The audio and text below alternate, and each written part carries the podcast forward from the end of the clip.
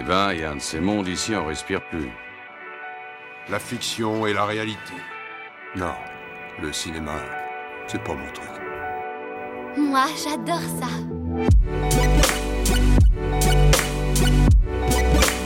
C'est vraiment un navet, ce film. Je trouve bon, moi, ce film.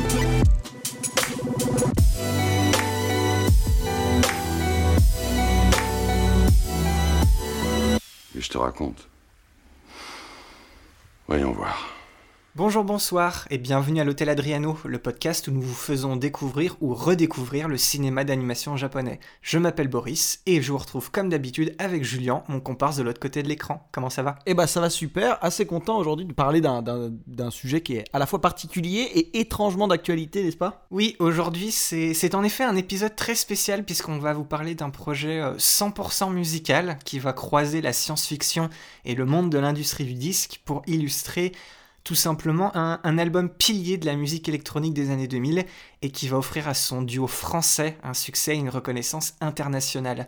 Épisode 36, donc consacré à Interstellar 5555, The Story of the Secret Star System, réalisé par Kazuhisa Takenuchi et Bernard Derriès, autrement dit le clip géant de l'album Discovery des Daft Punk, sorti en salle au Japon en juillet 2003 et sorti en salle en France en mai 2003, soit deux mois plus tôt, et vous allez vite comprendre pourquoi. Et pour ce qui est de l'histoire, on commence l'intrigue sur une lointaine planète humanoïde où un célèbre groupe de musiciens monopolise l'attention de toute la population lors d'un concert, mais donc personne ne remarque l'atterrissage d'un vaisseau étrange avec à son bord des hommes cagoulés qui vont parvenir à kidnapper les membres du groupe. Ils se sont fait donc enlever hein, par un mystérieux producteur machiavélique qui décide de les exploiter sur la planète Terre après les avoir hypnotisés et relookés. Ils lui obéissent maintenant sous le nom des Crescendols et ils atteignent rapidement les, les sommets des charts. Mais au même moment, à l'autre bout de la galaxie, un mystérieux héros fan du groupe se décide à venir les sauver à bord de son vaisseau spatial en forme de guitare. Alors dit comme ça, on pourrait croire à, à un projet euh, complètement perché et super obscur, mais en fait c'est quelque chose qui est vraiment très connu et facilement accessible. Exactement, puisqu'il est disponible, bon, d'abord dans les schémas classiques DVD et Blu-ray, mais aussi une simple et rapide recherche sur YouTube, et vous l'avez soit en intégralité, soit vous pouvez aussi visionner les clips de chaque piste de l'album dans l'ordre et le tour est joué. D'ailleurs, on a, on a mis euh, dans la description de l'épisode un lien hein, vers cette playlist avec euh, chaque piste et chaque clip en fait. Et euh, voilà, tout est dans l'ordre, tout est paré, vous, vous avez juste à cliquer sur play avec le petit bouton autoplay et vous êtes parti pour littéralement tout le film en fait.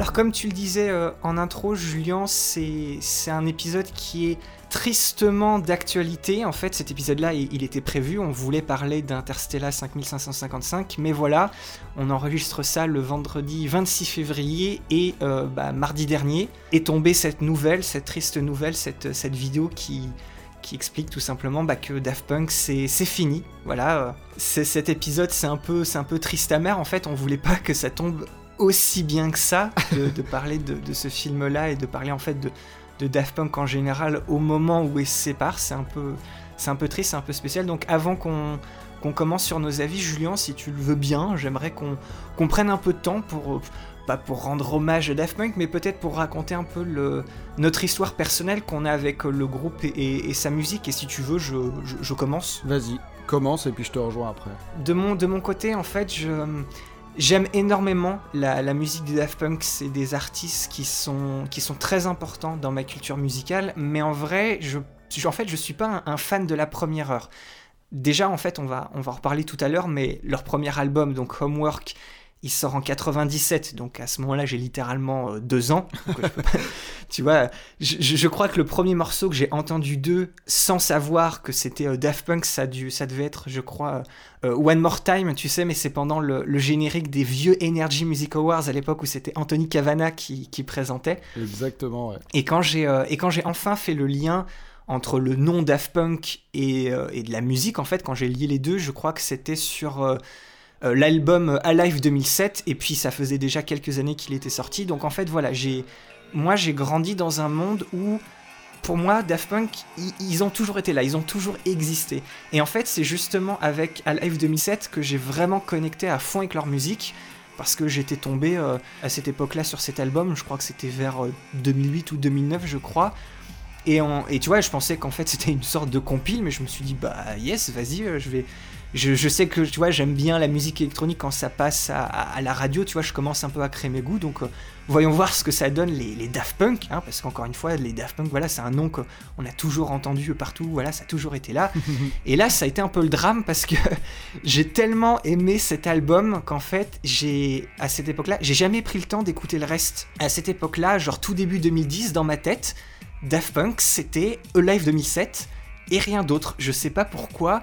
J'ai jamais cherché en fait à, à écouter le reste, ce qui est assez dingue parce que c'est aussi à cette époque-là que toi, mon bon monsieur, tu m'as fait découvrir plein de nouveaux artistes. Pareil dans le monde de la musique électronique et avec eux justement, j'ai vraiment fouillé leur discographie pour, euh, bah, pour découvrir plein de trucs. Après, on arrive en, en 2011 et puis il y a la sortie de, de Tron l'héritage au cinéma et aussi, je me souviens très bien être allé avec toi et plein d'autres potes au cinéma uniquement parce qu'on avait vu que c'était Daft Punk qui faisait la musique. faisait la, la BO, ouais. C'est ça. Au passage, pour moi, cette BO, c'est toujours une des meilleures BO électroniques des années 2010 et est au moins aussi importante que celle de Social Network pour avoir, euh, tu sais, donné envie aux réalisateurs de faire venir bah, Mm. des gens de cet univers-là, des artistes de cet univers-là pour leur bande-son et pas forcément bah, des compositeurs orchestraux classiques parce que ça, dans les années 2010, euh, c'est, c'est, ça est devenu un, un véritable phénomène et je, même si c'est plus que ce qu'a fait euh, Trent, euh, Trent Reznor et Atticus Ross pour le film de Fincher qui a été vraiment intégral, mais je pense que faire venir Daft Punk pour une bande originale de film, que ça a pas mal, euh, tu vois, ça a soulevé des choses, quoi. Ouais. D'ailleurs, c'est un, album qui, euh, au, passage, a fait des enfants. Où il y a littéralement un autre album euh, qui est né un peu après, euh, qui s'appelle, je sais plus, c'est Rirest, je crois, où genre, bah, plein d'autres artistes de la scène électronique sont venus pour genre justement faire des remixes. L'album est quasiment aussi intéressant que le premier, quoi. Genre, c'est assez ouf. Euh, c'était déjà un hommage au Daft Punk à, à ce moment-là pour montrer qu'il y avait du monde derrière Daft Punk et que dès qu'ils sortent un truc, il y a tout le monde qui les regarde, quoi. C'est assez ouf. C'est ça, c'est, c'est Tron, Tron Legacy reconfigured. Ah, reconfigured, c'était pas Rirest. Ouais. Rirest, c'est une des tracks, ouais. C'est- Rires, c'est le, c'est le, c'est le remix, c'est ça, de- des glitch mobs du, du, du- du morceau, on va dire un peu fétiche, un peu euh, le son un peu club qui s'appelait Direst, Exactement. ouais. justement dans la, dans la BO de, de Tron. Mais ouais, effectivement, un, album qui était vraiment, qui était vraiment, enfin qui est toujours même euh, très cool. Et en gros, en fait, c'est après Tron que je crois que j'ai pris le temps d'écouter pour la première fois euh, Homework, Discovery et Human After All. Et pour être tout à fait honnête, en fait, à ce moment-là, j'ai pas vraiment accroché tout de suite parce que les morceaux de Homework et Human After All, ils me paraissaient euh, infiniment trop plats et bizarres par rapport à leur version dans Alive 2007. Mm. Donc voilà, petit conseil à tout le monde, jamais découvrir un artiste avec un album live, surtout quand c'est de la musique électronique. Mhm. Et, et- et pour Discovery, en fait, à ce moment-là, j'étais euh, j'étais très surpris de la vibe un peu euh, disco et, funk. Et là aussi, c'était pas aussi punchy qu'à Live 2007, donc euh, grande tristesse. J'ai, en fait, j'ai laissé un peu ces albums dans, un coin. Et puis arrive 2013 et Random Access Memories. C'est le premier album des Daft Punk que je suis allé acheter à sa sortie purement par hype. Et quand je l'ai écouté pour la première fois en entier, j'ai pas, j'ai pas compris en fait pourquoi ça ressemblait ni à Alive ni aux autres albums. C'était encore quelque chose de différent Mm. mais j'arrivais pas à écouter quelque chose d'autre, je me le, je me le passais en boucle. Et, et c'est pour ça que euh, Ra- Ram, c'est un, c'est un album qui est très spécial pour moi, parce qu'en fait, c'est avec lui que j'ai vraiment pris le temps de bien réécouter les trois premiers albums. Et à ce moment-là, je me suis renseigné sur euh, le, pourquoi du comment, que Daft Punk c'était si connu, pourquoi les, leurs albums ils avaient les sons qu'ils avaient. Et c'est là que j'ai fait le lien et les parallèles qu'il y a par exemple entre Homework et Human After All et ceux qu'il y a entre Discovery Random Access Memories. Et en gros, c'est là que j'ai compris ce que c'était vraiment Daft Punk derrière euh, les deux robots euh, trop cool. Et, et c'est là où j'ai vraiment, on va dire, profondément connecté avec leur, euh, Mm. avec leur musique. Donc voilà, en vrai, dans la grande histoire des choses, je suis, je suis plutôt un fan récent, on va dire.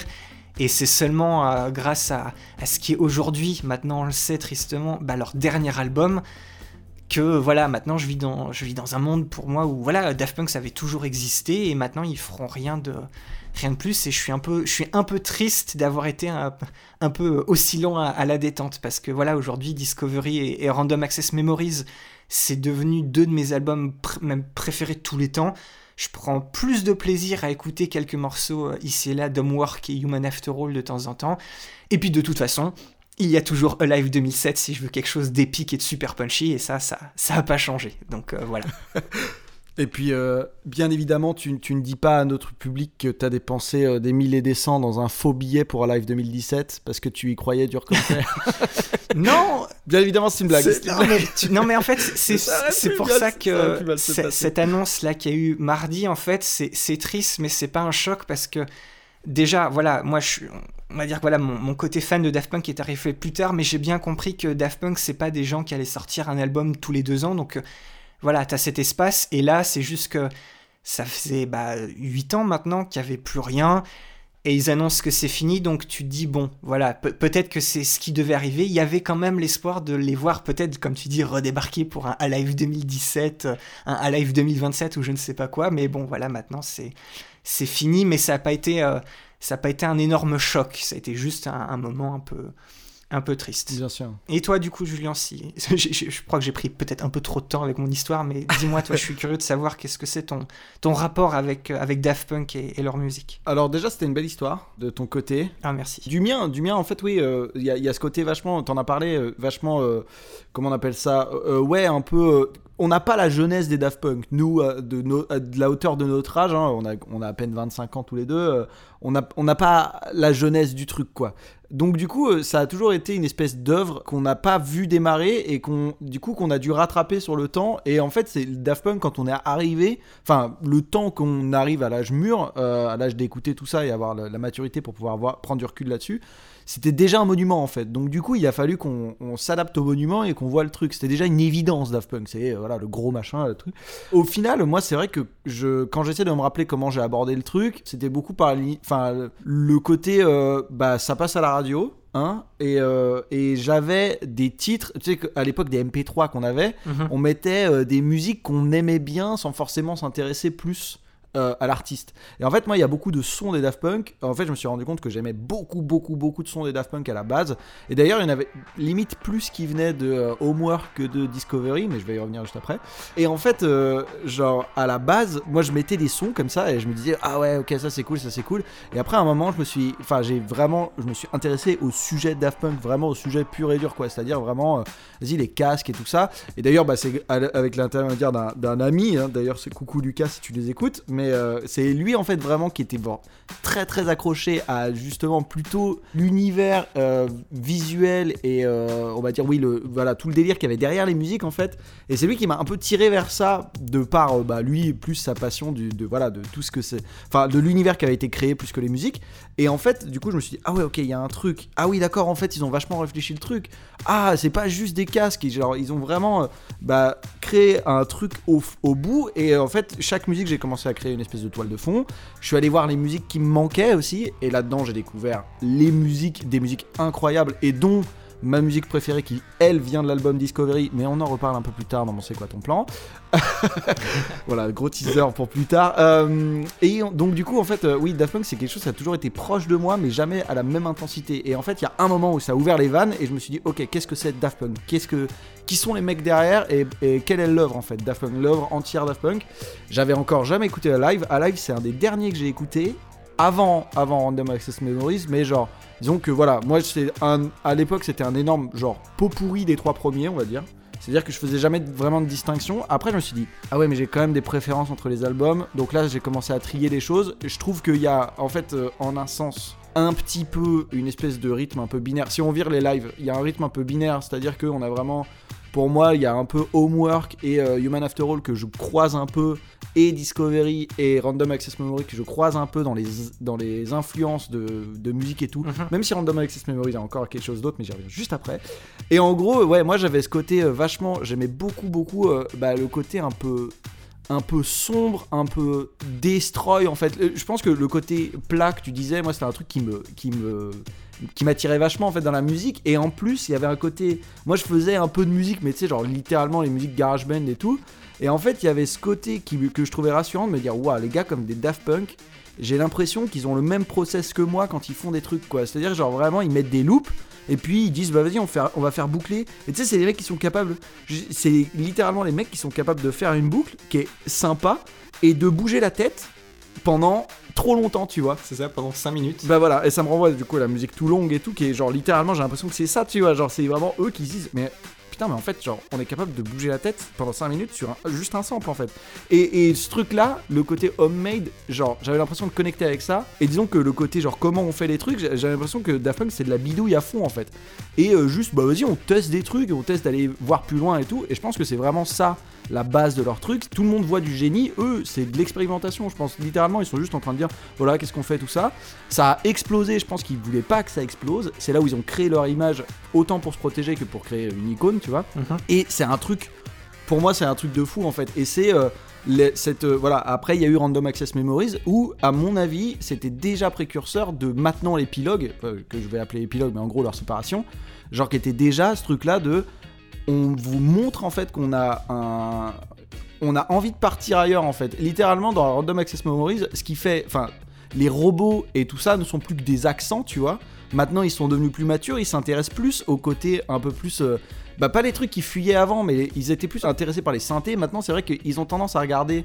Bah voilà, ils, ils invitent euh, Nice Rogers et tout pour genre faire du truc. Et ils, ils voient l'analogique et tout ça. Ils ont envie de plus de s'accaparer de ça et d'être encore, tu vois, de revenir vers les roots et vraiment vivre les roots, bah, le- la source de leur nostalgie, mais de manière plus directe en fait. C'est ça, c'est un retour aux sources directes de ce qui les avait influencés, même quand ils commencent, qu'ils avaient fait leur premier album. Et... Exactement. Et donc du coup, c'est comme si suivre leur influence proposait le dilemme de de- d'être en rupture avec ce qu'ils avaient fait avant en fait, qui était plus la house et tout ça. Et ils le quittent vraiment dans le dernier album. C'est ce qui a fait que bah voilà, il y en a vachement qui ont été encore une fois parce qu'à chaque album c'était nouveau quoi. Mhm. Mais encore une fois, bah, un peu choqué par le par le changement.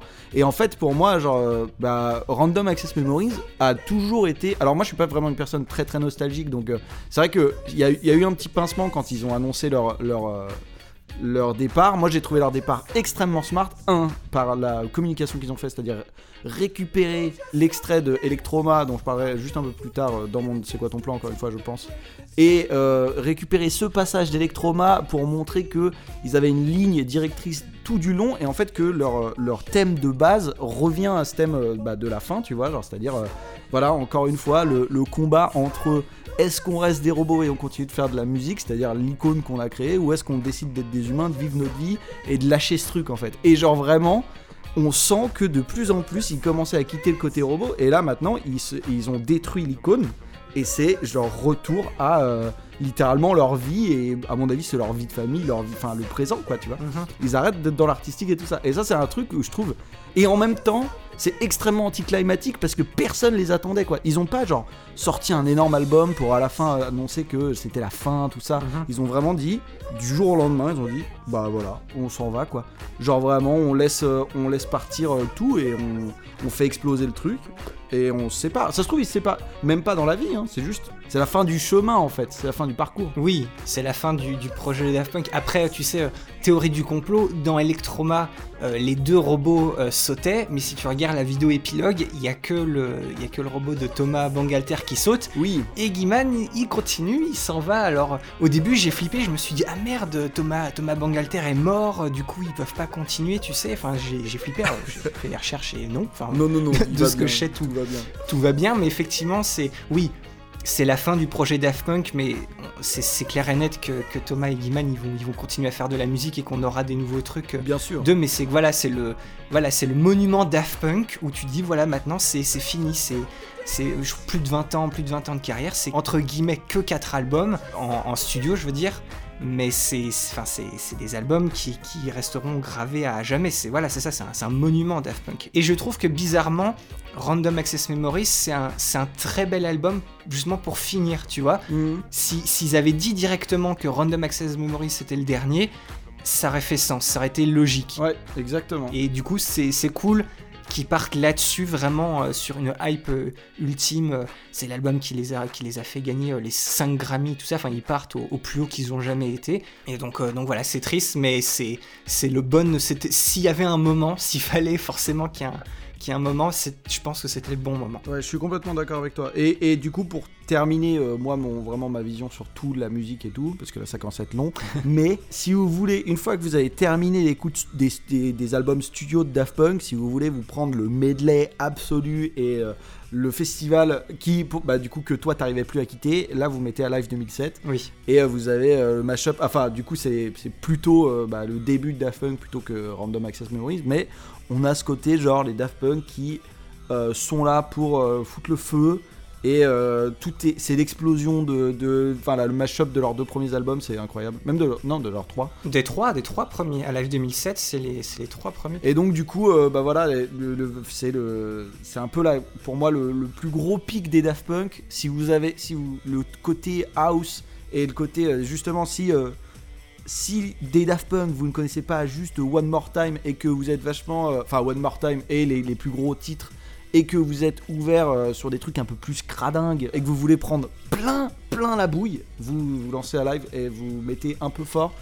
et voilà, et vous, vous, irez vous excuser euh, auprès de vos voisins un peu plus tard, mais, c'est incroyable. En fait, c'est genre à live, c'est incroyable. Et, même limite, regarder des petits trucs, des petits extraits de comment ça s'est passé pendant le show où ils étaient dans la pyramide. Et là, euh, je vous défie de ne pas avoir des frissons, en fait. C'est surtout ça. Je vous défie de ne pas avoir des frissons. Ah bah ça, ça et, et la manière comment c'est raconté dans le, dans, le, dans le documentaire euh, Daft Punk Unchained. Oui, exactement. Tout ce passage justement sur ce fameux euh, concert à Coachella où, où il révèle la pyramide qui va faire le tour Live 2007 et qui a tout simplement changé la manière dont les artistes de musique électronique se produisent sur scène en, en direct. Et puis, et puis le truc aussi, c'est qu'à Live 2007, c'est euh, au niveau du son, c'est pas, c'est pas vraiment un truc que en live, c'est aussi, je pense, une part intégrale de ce qu'est Daft Punk. Daft Punk, c'est pas que justement des trucs studio, ils ont aussi toute cette part d'eux Exactement. où la manière dont tu présentes ces morceaux en, en live et justement que tu fais des mashups, que tu les retransformes, que tu les fais évoluer avec une nouvelle version, ça aussi c'était Daft Punk. Et aujourd'hui, il y, a- bah, il y a plein de groupes, moi je pense à ceux qui justement ont été, on va dire, plus mes Daft Punk de mon époque. C'est moi je pense à Justice. Justice, moi voilà, c'est eux que, que j'ai découvert à la sortie du premier album et eux je les ai suivis. Et quand je vois leur, leur, leur dernier, euh, leur dernier album live, lui aussi, qui est un mashup de leurs trois premiers, euh, Woman Worldwide, moi je vois ça comme le nouvel Live 2007 et ça aussi c'est une partie intégrante de leur son, cette manière de retravailler toute leur musique en, Ouais. en live et en, en direct. C'est pas juste histoire de euh, ah on, presse play c'est nos, morceaux qui passent les, uns à la suite des autres. Non, il y a aussi toute une réflexion derrière, donc euh, c'est pour ça que c'est un aussi bon album et plus qu'un juste un comme ce que je pensais au début une simple compile qui passait lors d'un concert quoi. C'est pas un best of, c'est vraiment quelque chose de totalement nouveau. C'est une nouvelle œuvre, ouais. Exactement.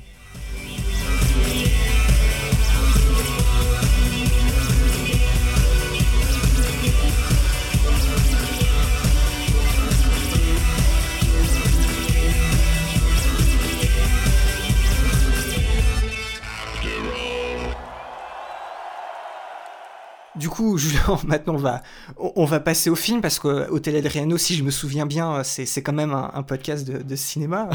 si tu veux bien, on y repasse.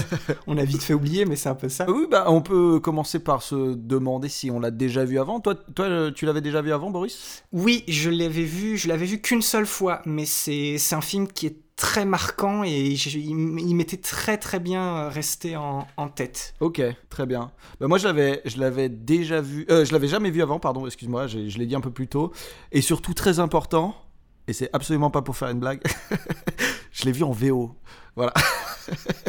Ah, alors Julien, tu seras étonné de savoir que moi aussi je l'ai vu en VO, surprise, surprise. Incroyable.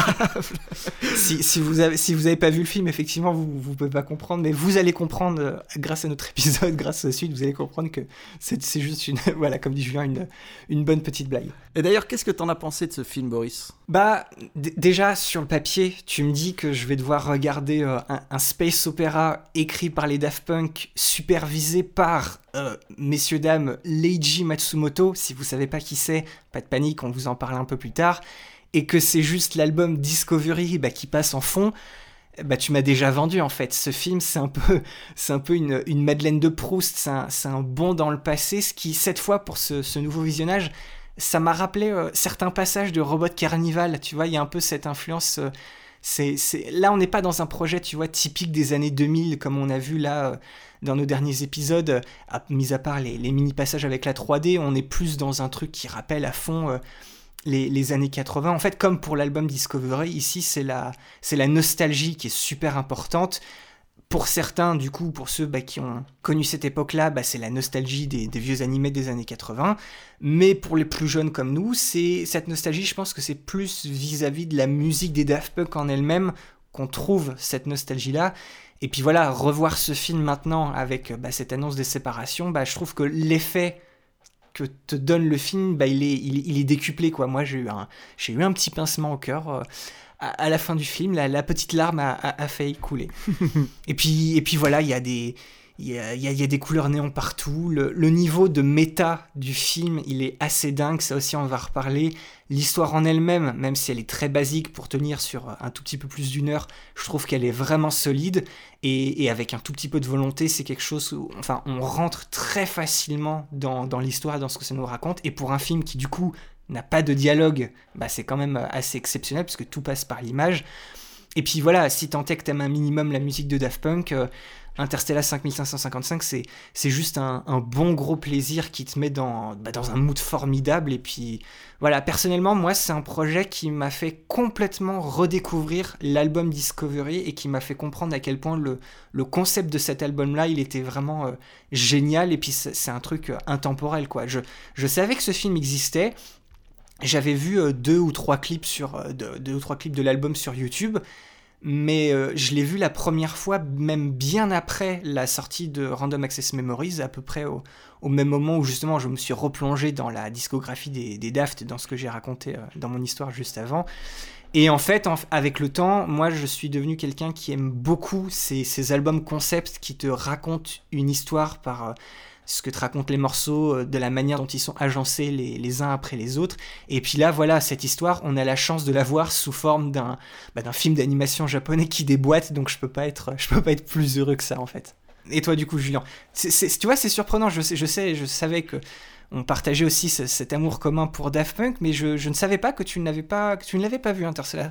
Donc euh, je suis, je suis curieux de savoir ce que que t'en as pensé. Alors déjà pour, pour mettre un peu plus de nuance dans le fait que je l'ai pas vu, je suis quasiment persuadé d'avoir regardé au moins 80% des clips du coup de Discovery, donc d'avoir déjà regardé 80%. Oui. Alors du coup pas dans le bon ordre, et je savais que c'était... Bon, je, je- je- je connaissais déjà tout de Interstellar, enfin pas tout, pas la trame et tout, mais je connaissais déjà Interstellar et je savais que voilà que c'était un film, con- un album concept, un film et tout ça, mais euh, voilà j'avais pas pris le temps de le regarder et j'avais même pas pris le temps de... Je savais que... euh, je croyais que... Alors je- tu me diras si je me trompe, mais je croyais que si tu regardais juste les clips, tu loupais quand même des petites parties qui étaient entre, entre chaque clip. Tu vois, tu vois ce que je veux dire? Il y, a- des mini passages, on en reparlera par rapport aux, effets sonores et tout ça. Il y a des mini passages où, tu, où rajoute des petits détails. Il y a toute l'intro aussi que je ne crois pas, qui est au tout début du clip de One More Time. Il y a tout ce passage en, intro. Mais oui, disons que ah, si tu regardes les clips à la suite les uns des autres, t'as as 90 voire 95% du, du film, mais l'expérience de regarder Interstellar 5555 en tant que film et en tant que le produit tout seul, c'est légèrement différent. Bien sûr. Et du coup, alors voilà, euh, là maintenant c'est le moment où j'annonce que je vais mettre un tout petit peu de sel dans ton champagne, Boris. Ah. Parce que, mais ça c'était un truc que je m'étais déjà fait au niveau des clips, une, une réflexion que je m'étais déjà fait au niveau des clips. En fait, moi, le, le côté, genre, bah, justement, nostalgie, comme tu l'as dit, hein, la nostalgie euh, bah, des vieux animés des années 80, c'est euh, un truc, bah, c'est une nostalgie que j'ai pas. Et en plus de ça, le côté vieux animé des années 80, c'est absolument pas une, une esthétique qui me parle, mais genre du tout. Genre vraiment, genre je passe à côté beaucoup en fait. Ah. Et le problème que j'ai toujours eu avec les clips des Daft Punk, c'est que je trouve euh, en général, après, après tu vas voir, je vais, je vais créer une nuance, hein, histoire que tu t'affoles pas tout de suite.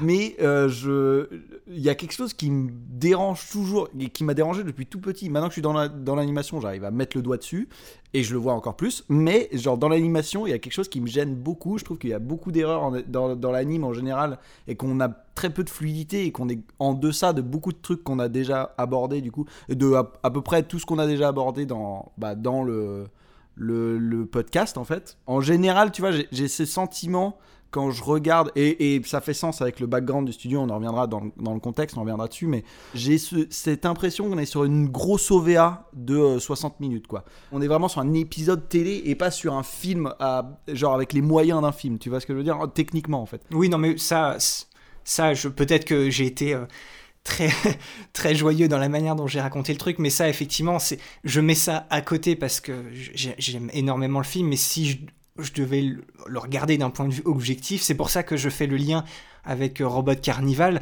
C'est parce que c'est clairement pas de, de, la, de la qualité et, de, et du niveau en, termes purement d'animation et de storytelling et tout ça, de, comme je te dis, de, déjà rien que des films qu'on a vus dans notre saison 2, là, les derniers épisodes qu'on a fait, puis même une grande partie de ce qu'on a fait pendant, pendant la saison 1. Donc ton, ton, ton rapprochement avec euh, une OVA, moi je, je, je, suis, je suis tout à fait d'accord, je, je le vois, il n'y a pas de... Il n'y a pas de souci, mais c'est que le projet est tellement spécial, quoi. C'est pas vraiment un film, mais c'est pas vraiment un clip non plus. Tu vois, c'est un, un espèce d'entre-deux. Qui, du coup, ça fait que voilà, je, je- vois ces problèmes, mais, mais je, les, je les mets légèrement de côté pendant 1h05. Et puis après, je, me dis oui, il n'y a pas de souci, mais voilà. Et bah du coup, genre tu parlais du coup de la, de la, facilité, enfin de la facilité, oui, de, du fait de rentrer dedans en fait et tout ça. Et c'est vrai que au début du film, je me suis dit, ok, genre, alors, j'aime, en fait, au final, le, côté un peu nostalgie, euh, nanan, tout ça, et, euh, et la musique, je me suis dit, je, je sais pas trop, puisqu'en fait j'ai du mal du coup à, à rentrer dedans. Les personnages sont pas vraiment euh, définis et tout ça. Mais l'ensemble des deux, je sais pas, il y a un truc, je, je passe pas un mauvais moment, quoi, littéralement pas. Et à un moment vient une musique, sera la musique euh, dont je parlais dans mon C'est quoi ton plan? Donc, mon C'est quoi ton plan sera un peu la, la- la- la suite de la vie, en fait, parce que je vais rentrer plus dans le, la catégorie spoil, on va dire. Mais à un moment, c'est comme s'il y avait un peu deux intrigues qui suivaient. La première intrigue s'arrête. Donc, moi, je croyais qu'en fait, cette intrigue allait durer tout le truc. Et là, on va dans un nouveau truc où là, j'ai extrêmement plus compris le choix des titres de chaque, de chaque euh, musique, le choix des musiques, comment elles sont calées sur euh, bah, du coup cette deuxième partie d'intrigue qui arrive, et surtout ce qui est raconté dans cette deuxième partie d'intrigue. Et c'est là où Interstellar a pour moi euh, mis un énorme coup en fait, c'est parce que j'ai adoré ce qu'on ce m'a raconté et surtout euh, cette espèce d'an- d'analogie en fait. Alors bien évidemment, je vais pas rentrer là-dedans euh, maintenant, mais cette espèce d'analogie de, de, bah, du Star System parce que c'est littéra- littéralement dans le titre. Bah, euh, j'ai adoré ce truc-là et même si c'est un côté très science-fiction et tout ça, c'est une, super justification et c'est une super fiction sur ce délire de Star System en fait. Et j'ai été beaucoup beaucoup surpris par ce truc-là. Et en fait, au final, tout a pris un sens bien plus profond pour moi. Et je me suis dit, ok, on est sur une vraie œuvre qui est bien solide et qui est euh, genre bien sur, bah, qui a envie de raconter quelque chose. Et c'est pas juste effectivement un album concept pour un album concept. Il y a vraiment un thème derrière qui rejoint Electroma. Et encore une fois, j'y reviendrai dans mon C'est quoi ton plan Mais voilà. Donc voilà, un, un film qui mérite son épisode d'Hôtel d'Hôtel Adriano. Exactement. Donc en gros, pour résumer, Interstellar 5555, il faut le voir parce que d'un côté, c'est euh, la rencontre, on va dire purement technique, c'est la rencontre entre, deux légendes de deux mondes artistiques euh, différents, entre la musique et l'animation japonaise, sur un projet là on l'a quand même un peu dit, qui est vraiment unique, mais tu viens de le dire, qui est beaucoup plus recherché et accompli que ce qu'on pourrait penser quand on parle bah, voilà, d'une OVA ou d'un film ou d'un clip, euh, d'un clip géant. C'est quelque chose de, de très intéressant. Oui, voilà. Et puis je rajouterais aussi que, bon, tout le monde connaît de loin ou de près Daft Punk, et je dirais même encore plus loin, que tout le monde connaît les petits êtres bleus dans le clip de One More Time. Mhm. C'est obligé que vous ayez vu ce clip. Donc de toute façon, dès que vous avez vu ça, si vous voulez en savoir plus, c'est au final, ce film est un indispensable pour vraiment aller plus loin dans surtout l'album Discovery, mais encore plus dans les Daft Punk. C'est ça, le- ce projet-là et tout ce qu'il présente, c'est bourré de trucs iconiques qui peut-être voilà, vous disent quelque chose. Vous avez peut-être déjà vu ça sans savoir que c'était ça. C'est un projet iconique. C'est un projet iconique. Et maintenant, avant de nous lancer, euh, bah, éternel petit avertissement à tous ceux bah, qui souhaiteraient découvrir complètement ce film par eux-mêmes sans rien savoir de plus, on a réussi à, ne rien dire, à t- pas rentrer dans vraiment ce que raconte le film. Donc voilà, vous, pouvez maintenant, si vous voulez, eh ben, euh, aller voir le film, on, on, on va rien dire de plus. Oui, voilà. On dit rien de plus pour ne pas vous saboter votre première impression, mais par contre, on espère vous retrouver tout de suite après hein, pour aller plus loin sur le film et pour que vous en appreniez plus dessus avec nous. One more time, this got me feeling so free. We're gonna celebrate, celebrate and dance so free. One more time, this got me feeling so free. We're gonna celebrate, celebrate and dance so free. One more time. Alors, pour remettre le film dans son contexte, il faut qu'on retourne à la fin des années 90. Les deux Français derrière le duo des Daft Punk, Thomas Bangalter et Guy Manuel de Homem Christo, ont sorti leur premier album sous ce nom-là en 1997, Homework, un album qui a littéralement révolutionné la, scène house, techno et dance en Europe en devenant euh, bah, l'un des meilleurs représentants de ce qui sera connu sous le nom de la French Touch, et ce sera aussi un succès qui est même arrivé à s'exporter jusqu'aux États-Unis et en Australie. Les, les Daft Punk qui passent toute l'année 97 sur leur première tournée mondiale, et ils se remettent à la création musicale à partir de 98, et ils mettent euh, un peu moins de 3 ans pour aboutir à leur second album, Discovery, qui prend pas mal de gens de cours à sa sortie en 2001 à cause d'une euh, eh ben, d'une direction musicale totalement différente de leur précédent album, notamment grâce à une approche beaucoup plus disco, euh, électropop et samplée. Ça, on en reparlera évidemment un peu plus tard en détail. Mais ceci n'empêche pas que Discovery est un nouveau succès critique et commercial en atteignant le sommet des charts dans le monde entier et l'album qui va finalement cimenter les Daft Punk comme le groupe français le plus reconnu sur la scène électronique mondiale. Et c'est aussi avec cet album que toute l'imagerie légendaire des deux robots est apparue, officiellement d'après eux, à cause d'une explosion dans leur studio le 9 septembre 1999 à 9h09, après quoi ils ont dû subir de la chirurgie reconstructive et sont devenus à leur réveil les robots qu'on connaît aujourd'hui. Mais c'est aussi lors des sessions d'enregistrement de Discovery que l'idée d'un film animé illustrant leur futur album est née. Et parallèlement avec la musique, eh ben, ils se mettent à écrire avec euh, leur ami, collaborateur et directeur artistique Cédric Hervé le scénario d'un space opéra énormément influencé par leurs souvenirs de l'univers euh, poétique et mystérieux de la série Albator qu'ils regardaient religieusement plus jeunes dans les années 80. Et une fois l'album terminé et le synopsis achevé en 2000, Thomas, Guiman et Cédric ont tout simplement pris la décision d'aller au Japon et présenter directement leur idée au créateur d'Albator, le grand Leiji Matsumoto, qui après avoir écouté leur musique et leur pitch, accepte avec joie de superviser la conception graphique de ce projet d'animation. Et d'ailleurs, pour citer directement Matsumoto, il disait Le jour où Thomas et Guy Manuel m'ont proposé d'imaginer un univers visuel à partir de leur musique, j'étais ravi. J'ai vu dans leur proposition un clin d'œil du destin. C'était pour moi un rêve d'enfant que de proposer mes visions à un large public. Je n'y croyais plus tellement, et puis, à l'aube du 21e siècle, les Daft Punk sont venus me trouver. Ils m'ont dit avoir découvert Albator à l'âge de 5 ans. C'est l'âge où on imprime ce qui nous influencera pour le reste de notre vie. Une fois que Matsumoto eh ben, est monté à bord du projet, il y a un deal qui a été conclu avec euh, Shinji Shimizu, un fréquent collaborateur qui avait euh, justement produit Albator et la série euh, Goldorak chez la Toei Animation. Shimizu et la Toei vont donc produire l'animation de ce, de ce film, d'Interstellar 5555, et ils font appel à Kazuhisa Takenuchi pour le réaliser. Euh, c'est quelqu'un qui avait beaucoup d'expérience en fait. Il avait réalisé de nombreux épisodes de, la série euh, TV Dragon Ball et Sailor Moon dans les années euh, 80 et 90. Et du côté français, les Daft Punk qui font aussi appel à un grand nom de l'animation française des années 80 pour euh, co-réaliser le film, à savoir Bernard Derriès. C'est à, ce monsieur qu'on doit les séries Ulysse 31, Les Mystérieuses Cités d'Or, Inspecteur Gadget ou encore Les Aventures de Tintin. La production du film commence en octobre 2000 et se termine un peu plus de deux ans plus tard, en avril 2003. C'est à ce moment-là que voit le jour Interstellar 5555, un rêve d'enfant devenu réalité d'après les Daft Punk. Il est d'abord présenté en exclusivité lors d'une séance spéciale de la quinzaine des réalisateurs au Festival de Cannes le 18 mai 2003, avant de sortir dans les salles françaises le 28 juillet 2003 deux mois plus tard au Japon, le 26 juillet, pour enfin sortir dans la foulée en DVD le 2 décembre de la même année. Et même deux ans après la sortie de l'album, ce projet Interstellar 5555 a grandement participé à la renommée et au succès de Discovery dans le monde entier, puisqu'à ce jour, un peu plus de 3,2 millions de copies du film d'animation se sont écoulées. C'est ça, Discovery, ça devient à ce moment-là l'un des premiers et surtout l'un des rares albums au monde que l'on puisse autant écouter que regarder.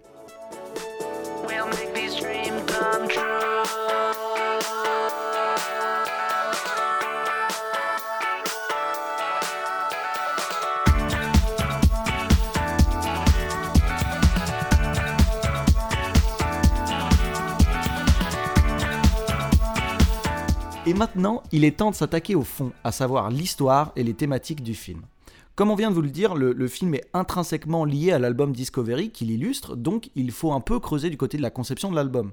Discovery, c'est avant tout un album concept, c'est-à-dire qu'au-delà d'être une expérience musicalement cohérente et de l'unité des thèmes abordés et de son esthétique, c'est un album qui est étroitement lié à l'enfance du duo, à leurs souvenirs et leur amour de la musique et du cinéma.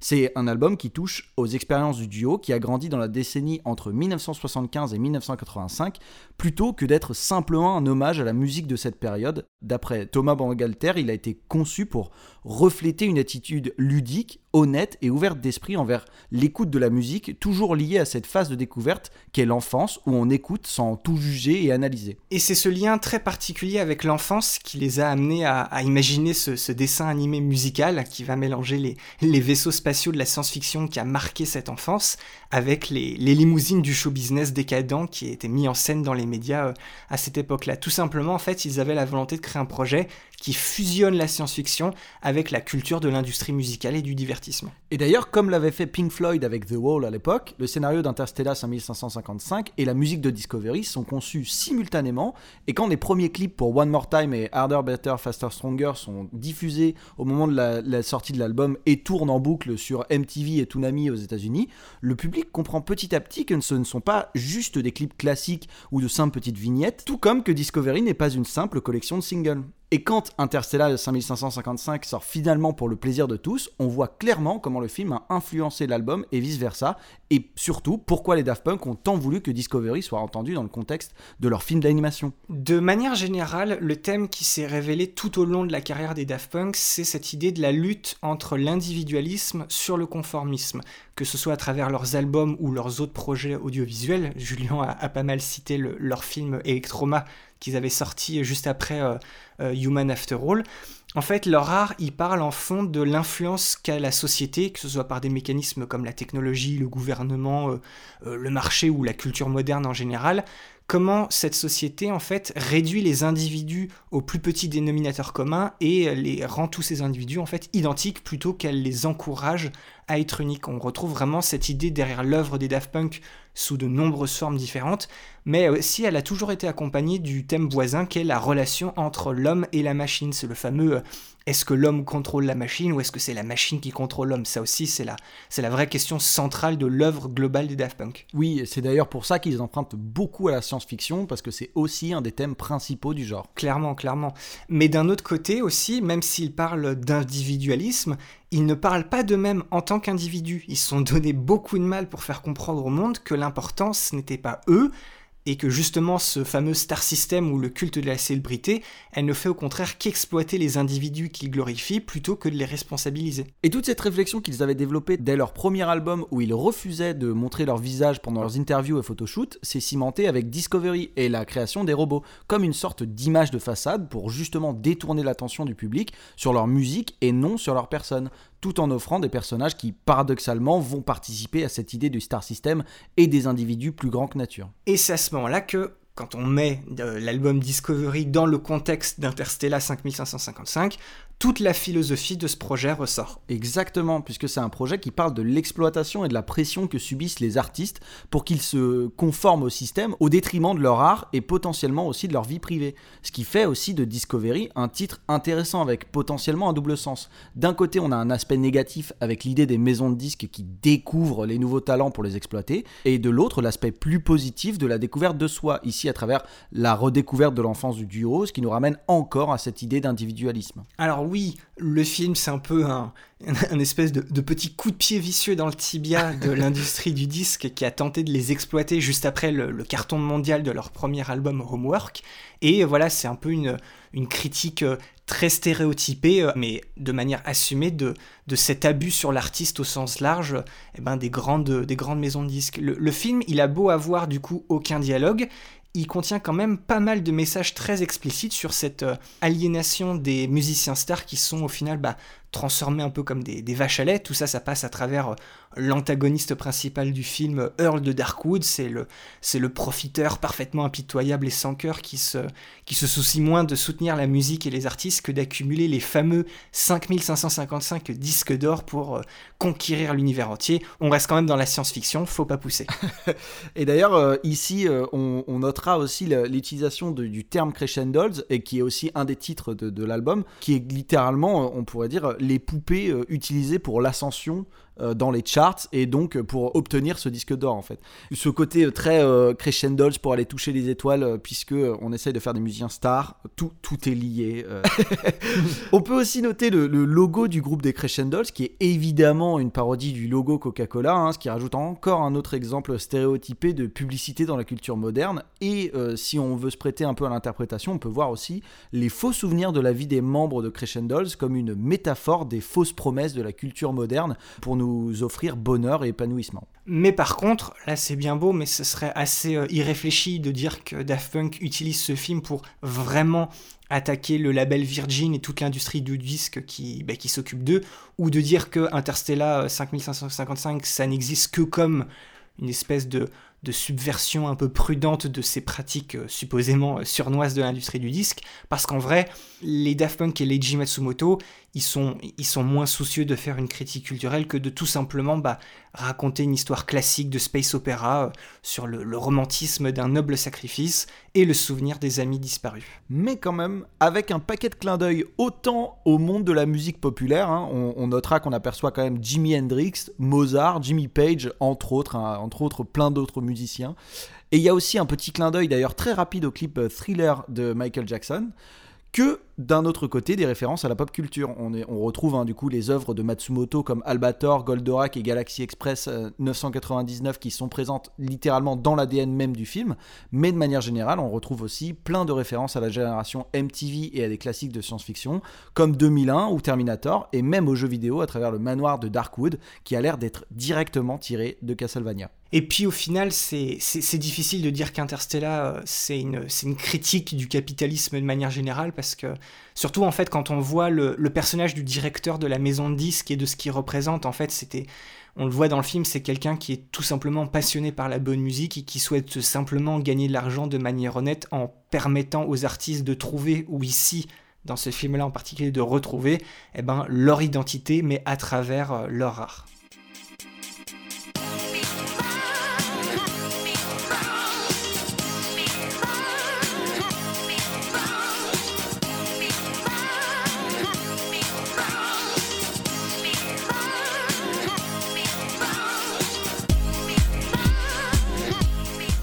Après le fond, parlons un peu de la forme, à savoir l'esthétique et la réalisation du film. On vient de voir qu'Interstellar 5555 est intimement lié à la nostalgie du duo, et quand on voit ce qu'ils ont fait sur leur dernier album Random Access Memories, il est très facile de voir à quel point ce sont des experts dans l'exploitation de cette nostalgie. Et paradoxalement, avec Discovery et ce film, les Daft Punk passeront pour de véritables visionnaires à l'époque, avec ce renvoi à l'enfance perdue des années 80. Ce projet, c'est juste un, vrai témoignage de la puissance artistique des deux médiums différents combinés en un tout cohérent. C'est un objet culturel qui lui aussi a permis la globalisation de toute la splendeur de l'animation japonaise dans le monde entier. Oui, c'est un peu, Julien, je sais pas si tu es d'accord avec moi, mais c'est un peu le, le cran au-dessus de ce que de ce qu'avait fait Miyazaki en, en 95 avec le clip On Your Mark du groupe euh, Chagi et Asuka. Exactement. Qui à sa sortie, c'est un peu le l'étendard des projets qui mêlaient de la musique populaire avec de, de l'animation japonaise de grande qualité, mais créée spécifiquement pour l'occasion. Tout à fait, tout à fait. S'il y avait un mot pour euh, décrire l'esthétique visuelle du film, ça serait intergalactique. hein. On va dire que c'est un hommage constant au code visuel des animés des années 80 et à l'esthétique des pochettes d'albums comme celle d'Out of the Blue, du groupe mythique Electric Light Orchestra, avec toute la nostalgie qui s'en dégage et la part presque psychédélique qui ressort des couleurs, de l'atmosphère visuelle et de l'intrigue du film. Et puis, la synchronisation entre la musique et l'animation est sans surprise au rendez-vous de la qualité du projet.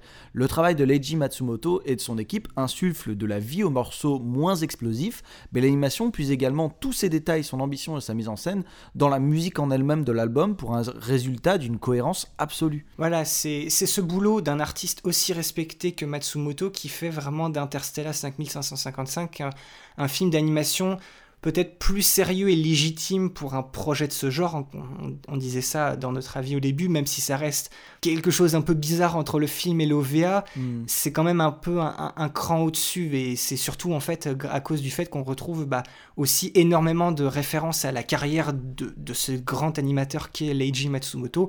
Euh, par exemple, chacun des personnages, que ce soit les, les membres du groupe des Crescendos ou euh, de Earl de Darkwood et toute sa clique, ça représente en fait les différents styles visuels qui ont, bah, qui ont symbolisé ce qui est devenu, ce qui est maintenant reconnu comme la, la patte Matsumoto euh, qui a été créée au fil des années dans l'animation japonaise. Ce qui est aussi intéressant vis-à-vis de l'animation sur ce film, c'est que aussi c'est la première fois que Matsumoto il anime des personnages qui parlent ou dans ce cas-là qui chantent en anglais. C'est la première fois qu'il se re- retrouve confronté à la langue anglaise. Et du coup, et c'est au final assez marrant dans le film, on voit ici et là que, que les mots ne correspondent pas vraiment à la manière dont les bouches sont animées. Mais au final, ça donne une espèce de vulnérabilité au personnage qui conserve jusqu'à la fin du film. Et en vrai, c'est logique, il n'y a pas vraiment de dialogue en soi animé, le scénario global et l'ordre des morceaux de l'album est déjà déterminé. Du coup, c'est à lui que revient la tâche assez difficile de communiquer cette histoire entièrement à travers son animation et l'interaction avec la musique en suivant ses changements de ton et d'ambiance. Et, c'est là qu'on voit pourquoi Matsumoto, bah, c'est pas n'importe qui. Après le, dès le début, en fait, après le premier chapitre ou slash morceau du film, qui est justement One More Time, qui est, on va dire, dans sa mise en scène assez, euh, assez simple, c'est rythmé avec la musique, mais on va dire que tout est assez fixe, c'est pas vraiment très explosif.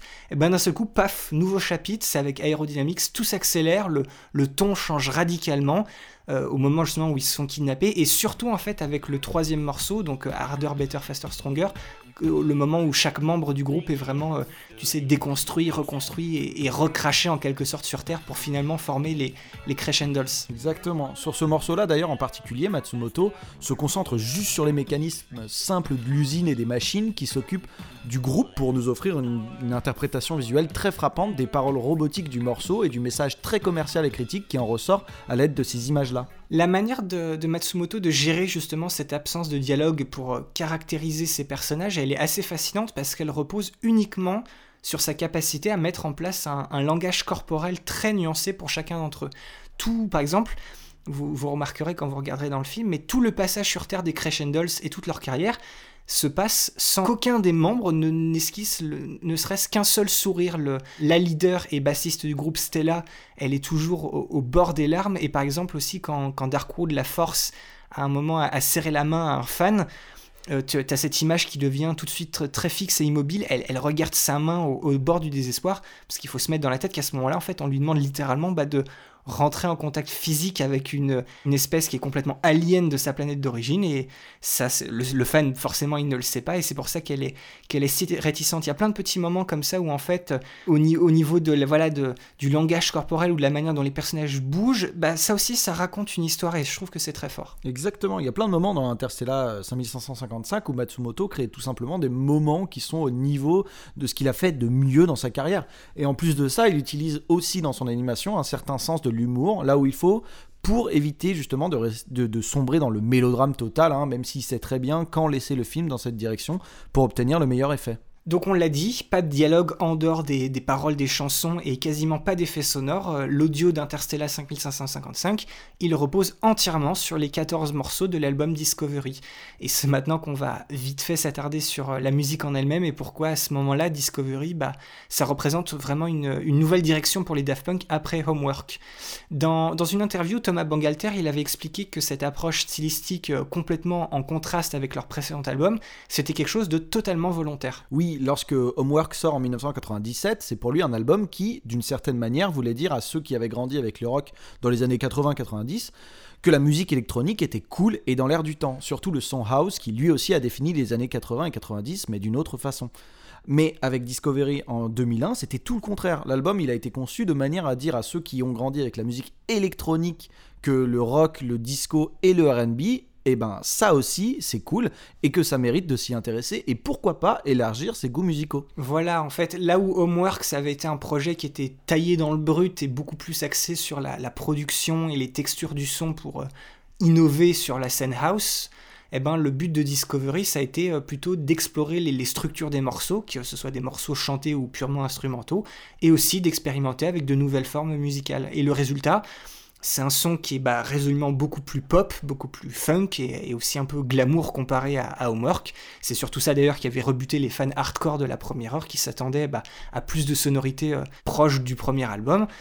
Tout ça, c'était très influencé par les mouvements euh, Eurodisco et RB, avec cette utilisation des voix filtrées, très embellies, euh, des lignes de synthé, des lignes de guitare, et aussi euh, beaucoup, l'utilisation beaucoup plus présente de samples d'albums disco euh, des années 70 et 80. Et tout ça avec des lignes rythmiques très puissantes empruntées à la scène house qui les a rendues connues, c'est au final ce qui deviendra les éléments caractéristiques de ce qu'on appellera la French house et la French touch. Et d'ailleurs, vis-à-vis des samples, il y a aussi quelque chose d'assez intéressant. Du coup, on vient de vous dire qu'il y en a quand même un bon paquet, mais les Daft Punk, ils sont allés plus loin que le simple emprunt et détournement pour créer de la musique. Ils ont écrit et joué eux-mêmes ce qu'on pourrait appeler des extensions de ces samples, en les enregistrant et en les implémentant de manière à ce qu'ils ressemblent justement à de vieux samples disco et funk, alors que techniquement, bah, c'est de la musique originale. Et encore une fois, d'après Thomas Bangalter, cet album-là, Discovery, il est truffé de ces faux samples créés spécialement pour l'album. Et donc, du coup, Discovery, c'est un album de musique électronique qui s'appuie et s'inspire énormément de l'aspect dansant, catchy et très sentimental finalement du, disco et de la funk, mais grâce au concept qu'on vous a décrit pendant la partie thématique et à l'histoire d'Interstellar 5555, qui est directement lié à l'écriture de l'album, c'est aussi un album extrêmement dynamique musicalement, qui se permet des interludes instrumentales ou des passages entiers résolument plus ambiants, voire même baroque pour un résultat électronique plus atmosphérique et surréel.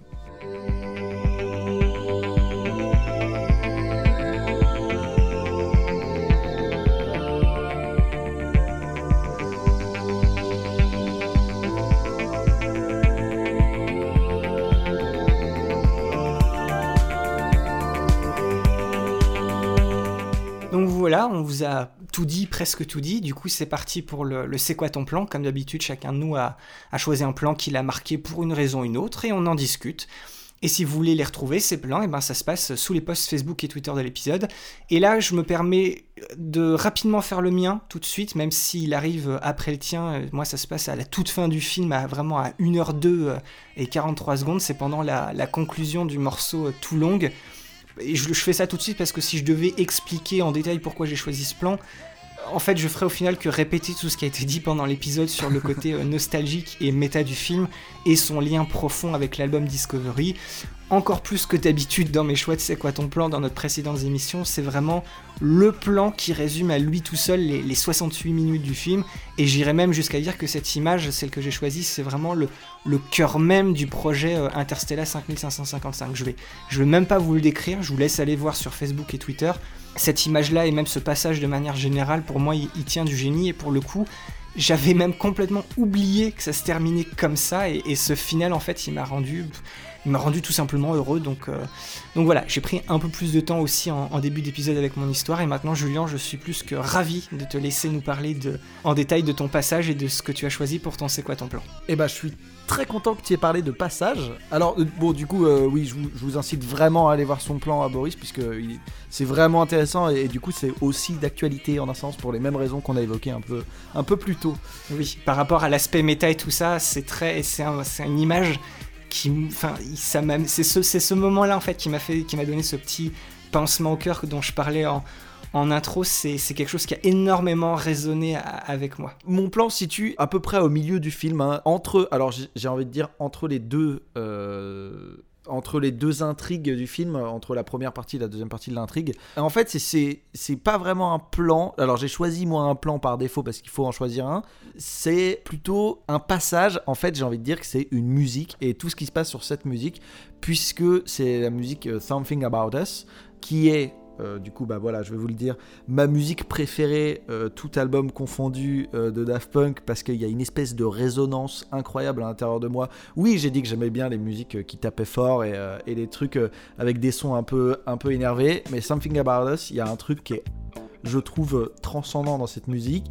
Tous- les filtres qui sont mis sur, euh, voilà, l'ambiance euh, musicale, euh, toutes les nappes qu'il y a et les, ouais, vraiment les effets sur chaque instrument et sur chaque synthé et tout ça, la manière dont la voix est gérée, c'est pour moi bon incroyable. Cette, mu- cette musique, au moment où je l'ai découvert, c'est une musique que j'ai découvert très tard.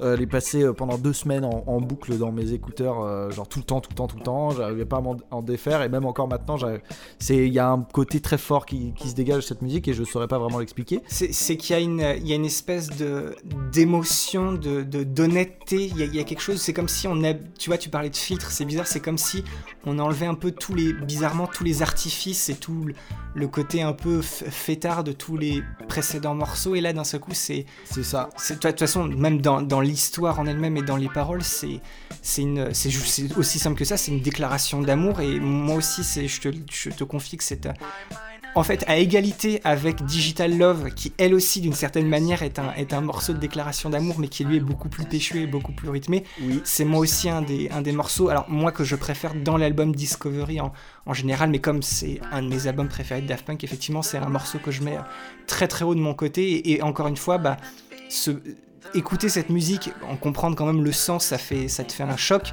Mais l'avoir dans ce contexte-là, avec cette scène-là, c'est effectivement c'est déchirant. C'est déchirant. C'est un très beau passage. Exactement. Et, euh, et en fait, ce passage euh, est, voilà, m'a- particulièrement touché et surtout ouvre la voie en fait et euh, bah, vraiment la musique de transition entre la première partie de l'intrigue et la deuxième partie. C'est-à-dire qu'à la, fin, au moment où se passe euh, cette, cette musique, les personnages principaux ont réussi à s'échapper de ce fameux Star System. Et en fait, on va aller beaucoup plus loin et on va justement arriver sur cette deuxième partie où on va euh, découvrir le côté un peu euh, machiavélique du méchant qui euh, littéralement fait des rites, en fait importe des, des- aliens un peu de partout, donc de plein d'univers différents, pour les transformer en, bah, vraiment en, en- phénomène musical et puiser leur, leur force pour créer des disques d'or et avoir ces fameux 5555 disques d'or.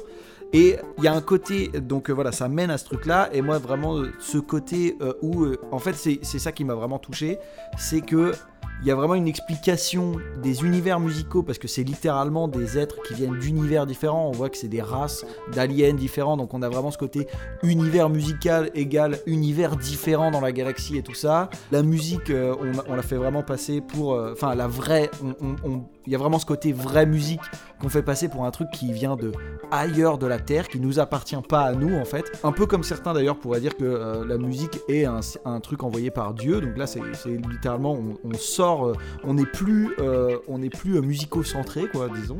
Donc c'est quelque chose que j'aime beaucoup. Et en plus de ça, il y a vraiment ce côté un peu spleen, tout ça, c'est-à-dire que à force d'essayer d'en- d'en- d'enfermer ces gens-là, bah, justement à travers voilà cette, uniformisation et ce star system, et ben d'ailleurs on le voit très dans le passage euh, où on a les, icônes un peu de la musique, on les voit en fait sombrer euh, dans euh, l'alcool, on les voit genre d'une tristesse absolue, limite on aurait pu nous en montrer un qui se, foutait en l'air, ça aurait été pareil quoi. Et on a vraiment ce côté, la justification du spleen de l'artiste que je trouve bah, très poétique en fait. Et, moi c'est quelque chose qui m'a marqué et je trouve cette, cette image, bien que un peu loufoque, hein, c'est littéralement un mec qui enlève des aliens et tout ça, mais en fait je sais pas, il y a une grande poésie en fait dans cette, euh, espèce de, de- de- d'a- d'analogie, de métaphore en fait que je trouve très belle et, euh, qui au final bah, montre qu'on n'est pas sur un truc subversif, mais on est plutôt sur une vision des choses, euh, bah ouais, un peu pas mélancolique, mais un peu ouais voilà dramatique, mais très très, en fait au final très très poétique en fait. Tu, tu voulais pas parler aussi de d'Electroma à un moment? Ah oui, exactement. Alors, bah, du coup, Electroma, bah, pour faire le lien exactement entre les deux œuvres, on est vachement là-dedans, c'est-à-dire que il enlève des gens qui viennent d'un autre monde pour les trans, enfin, vraiment les, littéralement les mettre, euh, les conformer à notre univers et à nous et les faire partir.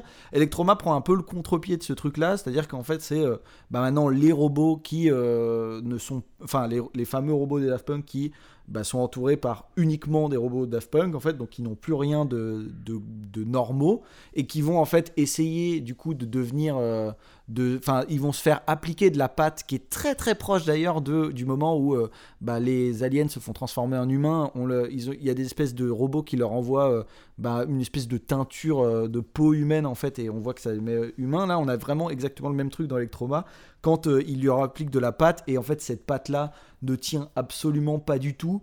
et genre va fondre au soleil. voilà, ils vont se rendre compte que c'est des robots et en fait vont, qui n'arrivent pas en fait encore une fois à sortir de cette de ce conformisme et tout ça, et vont du coup euh, décider de de- de- de- d'exploser. c'est cette fameuse scène que vous avez sûrement vue si vous avez regardé la vidéo épilogue qui a été publiée il y a bah, très très peu de temps là, ces derniers jours, euh, par par les Daft Punk en fait sur leur sur leur YouTube.